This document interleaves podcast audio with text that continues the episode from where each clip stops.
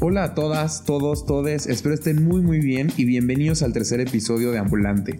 Espero hayan disfrutado muchísimo del episodio anterior y que les haya servido un chingo para darse una idea de qué pueden esperar por las noches en Seúl. También muchísimas gracias por sus comentarios, sus likes, sus follows, por suscribirse al podcast y por dejar sus reviews en todas las plataformas y también en Instagram. De verdad es muy fregón leer todos sus comentarios, todas sus opiniones y todo lo que les gustaría seguir escuchando y aprendiendo de Corea en este podcast. Esta semanita les traigo un poco de lo que viví al visitar la frontera entre ambos países, lo que se conoce como el DMC o la zona desmilitarizada, que la verdad de desmilitarizada no tiene nada.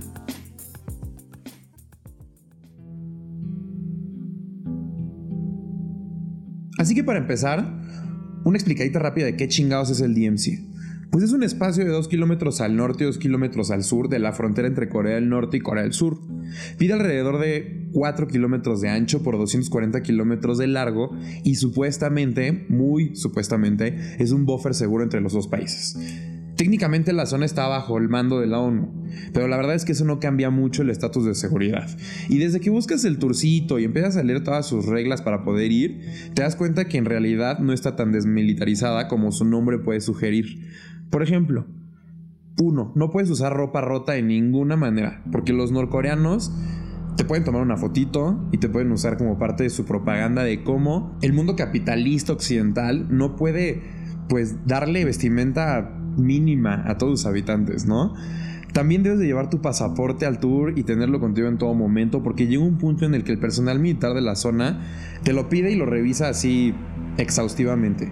Y dependiendo de la compañía del tour que puedas contratar, te piden firmar una carta responsiva donde entiendes que técnicamente estás entrando en un área altamente militarizada, que técnicamente está en guerra y que al firmar esa hojita mágica liberas a la compañía de cualquier accidente, herida o incluso la muerte. Así que si se sueltan los chingazos, ni quien te ayude ni quien se haga responsable de ti. Y por lo mismo no es tampoco común que se cancelen los tours porque de repente todo puede estar bien pinche tenso y uno nunca sabe lo que puede pasar. Yo fui en marzo de 2017, que fue hace casi cuatro años exactos, y recuerdo perfecto que vimos al camión del tour súper temprano en la mañana en la estación central de Seúl, donde revisaban que trajeras tu pasaporte, que vinieras bien vestidito y que firmaras los papeles de que pues si te morías, ni quien se acordara de ti casi casi. Y sí recuerdo que regresaron unos americanos porque iban vestidos como si los güeyes fueran a Tulum, bien frescos prácticamente en traje de baño. Ya una vez que todos estábamos muy correctos, muy chingones ahí, hicimos como una hora prox hasta la primera parada que si no me recuerdo fue la estación Dorazán.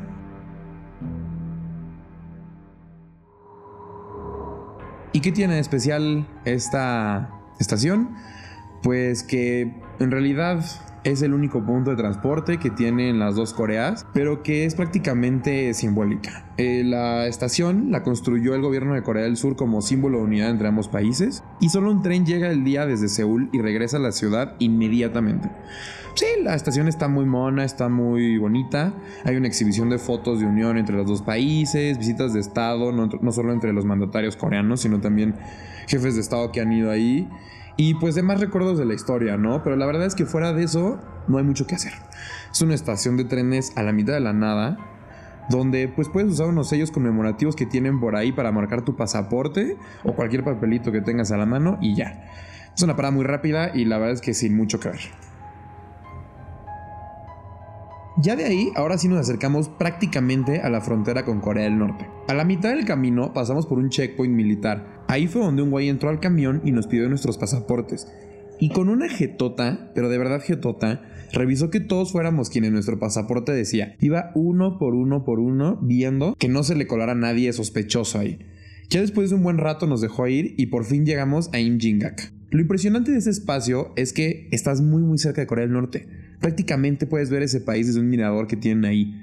Y aparte se puede ver una estructura blanca que une a los dos países que se llama el Puente de la Libertad. Únicamente tiene vías del tren, no hay nada más. Y técnicamente conecta a Seúl con Pyongyang, la capital de Corea del Norte. Pero pues obviamente está cerradísimo de a madres y nadie lo usa. También ahí mismo están los restos de un tren de vapor que se descarriló durante la guerra de Corea en los 50 y está muy cabrón como se ve todo perforado por impactos de bala de diferentes calibres. O sea, neta le das la vuelta completa y no hay un espacio del tren que no tenga un hoyo, que no tenga un agujero gigante, que no se vea madreado. Y también algo que te saca muy cabrón de pedo es que toda la valla que protege la frontera que pues prácticamente no protege la frontera, protege a los ciudadanos y a los visitantes de que hagan la pendejada de quererse cruzar a Corea del Norte, es que esta valla está llena de alambre de púas, pero de a madres. Y no solo eso, es que aparte también está lleno de listones de oración, así se llaman. Y son listones que cientos de miles de coreanos han colocado a través de los años con el deseo de la reunificación de los dos países. Y muchos de esos listones, o probablemente la mayoría, son puestos por miembros de familias divididas. Esas familias que después de la guerra de Corea escaparon y quedaron en diferentes lados de la frontera. Y que a la fecha, más de 70 años después, no han visto ni tienen información de sus familias. Se estima que el número de personas que estén separadas de sus familias está en el rango de millones. O sea, está muy cabrón. Y de verdad es que Imjingak sí es un espacio que te pega de golpe. Y con todo lo que te platican de las familias separadas, lo que se vivió durante la guerra y todo lo que surgió de ella, la verdad es que te agarran en curva ojete. O sea, como que sí te sacan mucho de pedo, te mueven el tapete y aprendes de primera mano lo que ambos países han vivido a través de la historia.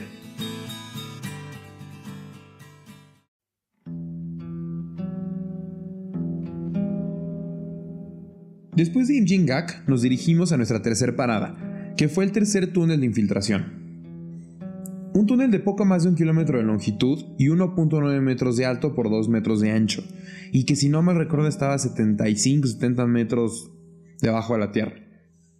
El túnel fue hecho por el ejército de Corea del Norte, con el fin de invadir un día por sorpresa Seúl y por fin intentar darle en la madre a sus rivales más cabrones. Pero los descubrieron antes de ser terminado y terminó siendo un punto turístico más en el DMC.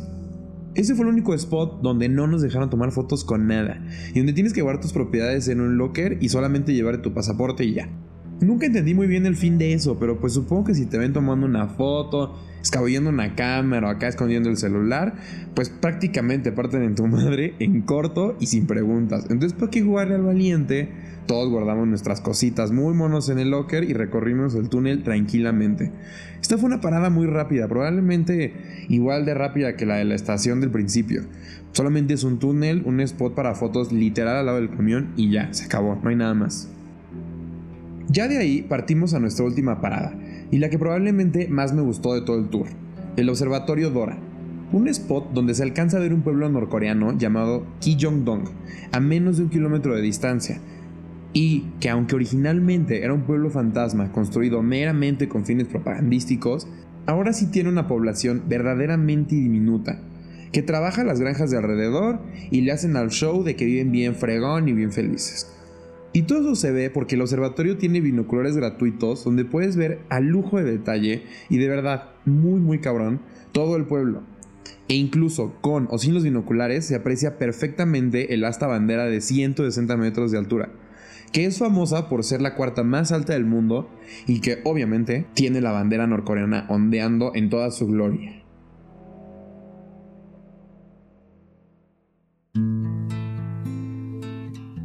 Pero lo que más te saca de pedo al llegar al observatorio no es el pueblo, o lo serio que estás de Corea del Norte, o que de verdad está lleno de militares, sino que tienen bocinas instaladas gigantescas por todos lados, todas dirigidas hacia ese pueblo y con K-pop a todo volumen, está muy cabrón.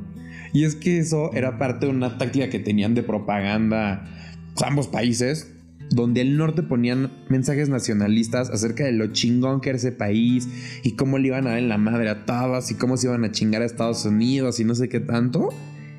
Y pues el sur se fue por algo más sencillo y solo ponían lo último del K-pop a todo volumen para que los norcoreanos vieran qué fregón era el sur y cómo les convenía escaparse o qué sé yo, la neta. No sé qué buscaban poniendo pues, lo más nuevo del K-pop. Aparte de todo este observatorio, había un museo, la verdad es que medio pedorrón y del año del caldo, con maquetas y fotos despintadas, con un resumencillo ahí chiquitillo de la guerra de Corea. Pero la verdad es que nadie vaya a ver eso, todos vamos a echar chisme de cómo se ve un pueblo coreano real. o bueno, supuestamente real, y si la neta sí está tan ojete como todo el mundo dice. Ya cuando se acabó nuestro tiempo en el observatorio, pues ya era hora de regresar. Y la verdad es que durante todo el camino estuve pensando, a huevo, voy a buscar un tourcito a Pyongyang y voy a conocer Corea del Norte muy cabrón.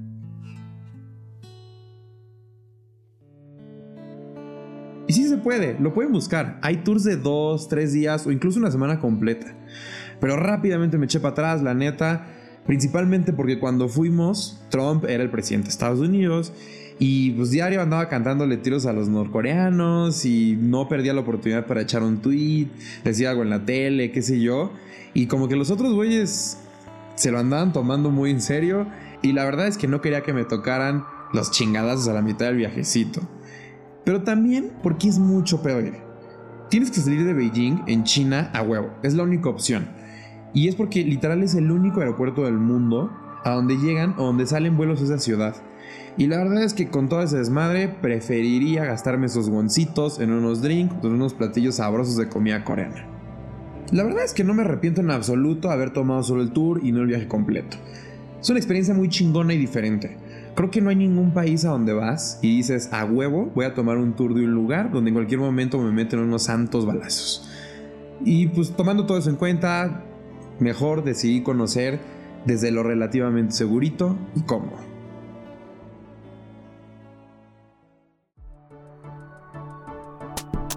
Y pues llegamos al final de este episodio 3 de Ambulante. Muchísimas gracias por escucharnos de nuevo esta semana. No olviden dejar sus reviews y estrellitas en Apple Podcasts, Spotify o cualquier servicio de podcast que usen. Y tampoco se olviden de seguirnos en Instagram en ambulante.pod, donde cada semana ponemos info interesante de Corea y también de todos los episodios nuevos que salen.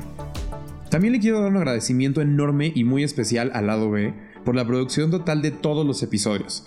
Su info está en la bio de Ambulante en Instagram, así que vayan a checar todo su trabajo. La verdad es que es un chingonzazo de primera. Acompáñenme la próxima semana para recordar todo lo que viví relacionado con comida, incluyendo la vez que comí pulpo vivo en un mercado del centro de Seúl. Muchísimas gracias y nos escuchamos la próxima semana.